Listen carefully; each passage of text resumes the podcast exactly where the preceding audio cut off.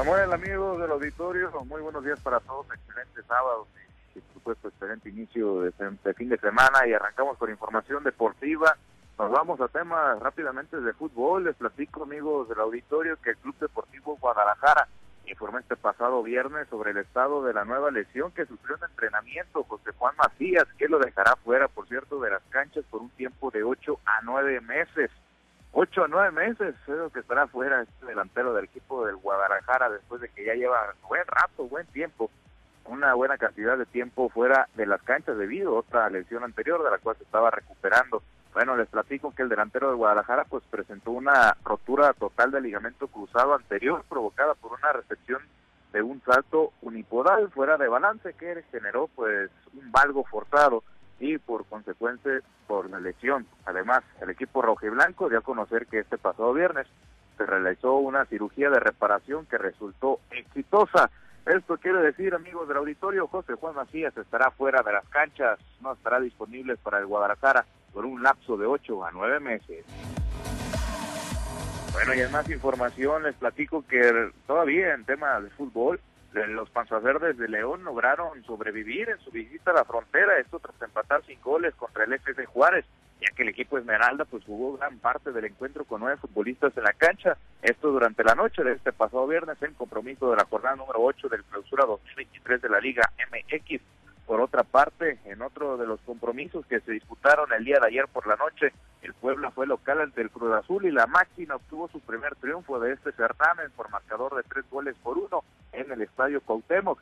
Carlos Rodríguez, Julio César Domínguez y pues ahí fueron parte de los anotadores, ¿no? Por parte del equipo del Cruz Azul, mientras que Lucas Maya pues hizo el tanto por los locales. Por cierto, el día de hoy, sábado y también el domingo, continuará la actividad de esta jornada número 8 del torneo Clausura 2023. El día de hoy, a las 4 de la tarde, el Atlético de San Luis se enfrentará contra el Santos Laguna. A la misma hora, el Monterrey contra el Necaxa. A las 6 de la tarde, los rojinegros del Atlas reciben a los Tigres. A las 8 de la noche, para cerrar ya la jornada de este día sábado, los Pumas recibirán a las Chivas Rayadas del Guadalajara. El día de mañana, domingo, el Querétaro contra el Mazatlán, este partido a las 4 de la tarde. Y posteriormente las Águilas de la América recibirán a los Cholos de Tijuana a las 6, a las 6 de la tarde. Y para cerrar la jornada número 8 de este torneo, el Pachuca se medirá contra el Toluca a las 8 de la noche.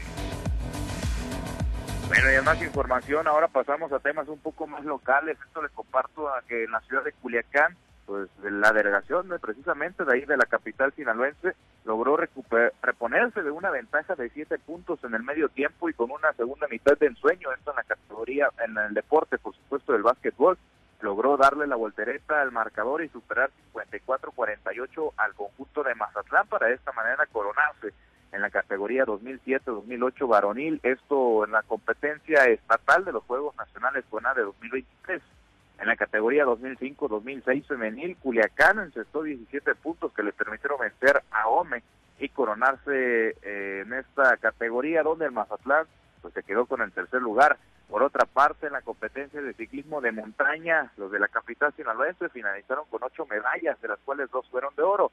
Quienes también lograron dos preseas doradas fueron Mazatlán y el Rosario, aunque los de la Perla del Pacífico también eh, obtuvieron un bronce que les permitió pues estar en una mejor posición como la delegación eh, que mejor finalizó en esta disciplina de ciclismo de montaña, donde los rosarenses pues fueron en tercer lugar. Aome y Concordia culminaron la competencia con una presea, dos cada, eh, bueno, con dos preseas, una cada uno, por supuesto, mientras que El Salvador logró par de metales plateados. Bueno, y más información, ya casi para finalizar, amigos del auditorio, les platico que la quinta edición de la carrera MTV Huira Navachiste, en memoria a Joel Juan Gutiérrez, se aproxima, será el próximo domingo 26 eh, de este mes a las 8 de la mañana con y salida en el campo pesquero Lázaro Cárdenas.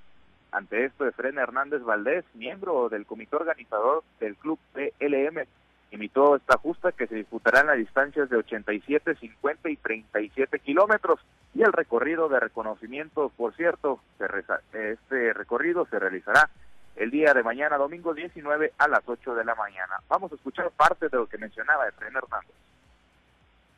Este domingo 19 eh, de, febrero quiero mencionar que están bien invitados todos al recorrido reconocimiento para que vayan conociendo cómo está la pista, dónde pueden acelerar, dónde pueden meterle un poquito más eh, de cuidado. Vamos a estar a las 6 de la mañana en la Plaza Senderos y de ahí vamos a partir en caravana en autos hacia el campo Lázaro Cárdenas.